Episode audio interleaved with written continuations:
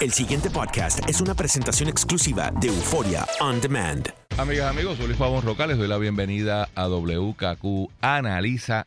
Don Carlos Eduardo está excusado para propósitos de dieta y millaje.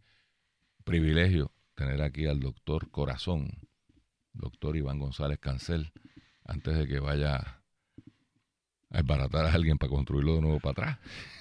Bien, Wow. el análisis. Muy buenos días, un placer unirme a ti eh, y gracias a la invitación que me hace Carlos y a los amigos que nos escuchan, este, un placer compartir con ellos a través de la sonda radial de WKQ 580. Se calientan las cosas en, Washington eh, en dos frentes. Eh, la noticia primera plana en el Nuevo Día es un, una especie de panel o de foro convocado en el Congreso con una serie de llamados expertos eh, donde se demuestra una vez más la insatisfacción por todos los sectores, por diferentes razones, por todos los sectores, con el trabajo de la Junta de Control Fiscal. Eh, yo creo, y por lo que he hablado privadamente con algunos de los congresistas, ellos honestamente pensaron que aprobaban la ley promesa y resolvieron el problema. Pam, pam, pam, paquetamos eso ahí, chun, chun, chun. Es cuestión de nombrar la Junta y breguen.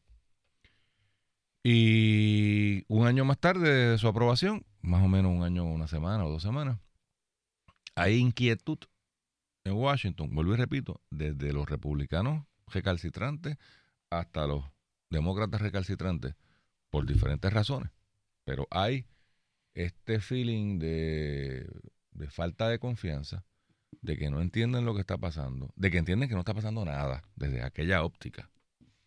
Eh, y hay una gran discusión sobre si es un problema de la ley, o sea, esta es una ley defectuosa o es una ley que en su implementación, implantación ha sido defectuosa. Son dos cosas distintas. Yo puedo tener la mejor ley del mundo. Nombro al director de la agencia que creó la ley que no funciona y tengo un desastre, pero no necesariamente es culpa de la ley, es culpa de la implementación de la ley, al ponerla en vigor. Y hay quienes piensan que, que parecería ser que este panel de Washington página 4 o 5, José Delgado Periodista, como que está inclinado en esa dirección, diciendo aquí hay un problema de falta de desarrollo económico. Esto, además de ser un plan fiscal, o tal vez el plan fiscal o el problema fiscal, es producto, sí, de unas malas administraciones y de unos idiotas, como dijo un eh, norteamericano, El chief investor de Berkshire Hathaway. que dijo que los puertorriqueños eran unos idiotas. Y que idiota y más idiota no lo dijo lo más lo idiota implicó el que compró. el que compró no. o sea allí, hacen idioteces y el que les compró más idiota es.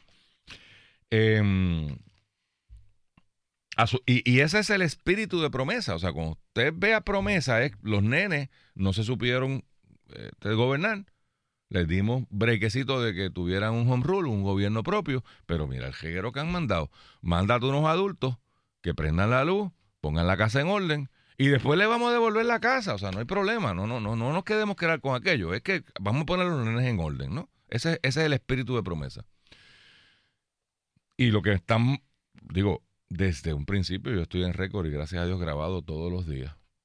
Uno de los problemas que tenía promesa o que tiene promesa es que la parte de desarrollo económico se quedó fuera. La empastelaron allí con algunos, inclusive de los que estaban en este foro. Hicieron un comité que se reunieron, hicieron de esos, de esos papers que hacen los políticos de este el Día de las Madres es un buen día. Y el Día de los Padres también. Nadie puede estar en contra de lo que dice allí, pero no tiene efecto práctico. Y ciertamente, a nivel local, la Junta ha hecho muy poco, por no decir que nada, en esa dirección. Y el gobierno local de Ricardo Rosselló ha dicho que va a hacer, pero no ha hecho. Yo creo que a seis meses de estar en, en- el bate, pues hay que darle un poquito más de, espacio, ¿verdad? Para que para ver qué, qué viene. Pero ciertamente, habiendo pasado seis meses, no parece haber un plan muy esperanzador. Eh, nos hablan de las APP, pero no se materializa ninguna. Lo que estaba en camino, Energy Answers en Arecibo, está descarrilado. Eh, eh, Aguirre Gasport, pues no parece que eso vaya para ningún lado. Roosevelt Roads ya ni se menciona. O sea que lo- los proyectos que estaban por ahí más o menos encaminados, pues no, no parecen tener el aval de la administración, por decirlo de una manera lo más objetiva posible. Y los nuevos, pues se habla mucho, pero no vemos, qué sé yo, las, lanchas estas de Cataño, no- de Cataño no, las de Vieques y Culebra, que nunca parecen funcionar. Y se habla, se habla, pero no, no, se concretiza nada. Eh, así que yo no sé cómo tú es tu, visión de esto que pasó ayer en Washington, que, que evidentemente es un foro político. O sea, esto, esto es Nidia Velázquez, del punto de vista de los demócratas, montando un operativo ¿ves? para criticar una ley que es bipartita, que ella votó a favor, pero que, que, que- y, de nuevo, yo creo que de la más buena fe, ¿es un problema con la ley? ¿Hay que enmendar la ley? ¿O es un problema de ejecución de esa ley? Bueno, mira, yo, yo creo la ley promesa tiene dos vertientes. Está el aspecto político, en este, sobre la imposición de naturaleza colonial, etcétera, etcétera. Eso lo podemos discutir otra vez, creo que lo hemos discutido en el pasado. Y está su aspecto económico. Y su aspecto económico puede ser a su vez dividido en dos. Uno, como tú bien has dicho, la creencia del Congreso, mira, esa gente es incapaz de administrarse ellos, son incapaces de cuadrar un presupuesto, son incapaces de determinar las necesidades. Nosotros vamos a poner gente allí que sa- sabe y son los que tienen la última palabra. Y el aspecto que lo tocó en dos o tres párrafos, el aspecto de desarrollo económico. ¿Qué es el problema? que es el problema y que no hay economía que se pueda salvar simplemente con medidas de austeridad económica. Con usted, mañana usted cuadra el presupuesto de Puerto Rico con medidas de naturaleza, alguna gente le utiliza la palabra draconiana, Sí, sí, sí. utilizando el modelo griego, por ejemplo, eh, y en otra, o el modelo que, que se utilizó en Detroit, por ejemplo, que en un momento dado se llegó hasta poner en subasta el museo eh, de la ciudad. Eso no salva a una jurisdicción. Entonces, Hay, perdóname, hay quien postula que todo lo contrario, que lo que hace es yo- a un espiral peor. Dos premios Nobel, Stiglitz y el otro que escribe en el New York Times, ahora no recuerdo su nombre, este, indican que sí, que eso se traduce en una espiral de mayor deterioro.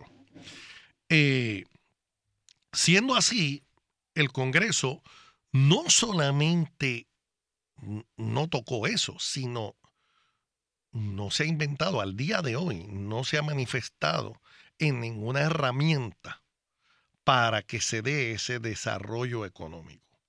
Por ejemplo, cuando tú hablas eh, del Aguirre eh, Gasport, pues mira, hay una situación ahora mismo. Hawái